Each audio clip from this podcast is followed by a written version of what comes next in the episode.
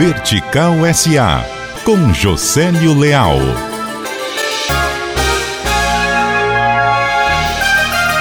Está prevista para amanhã, quarta-feira, a abertura de capital do Apivida. A expectativa é que movimente algo como 3 bilhões de reais na Bovespa. Hoje, o Apivida tem 3,9 milhões de beneficiários. No Ceará, responde por 42% do mercado. Em todo o Brasil, está em 23 estados.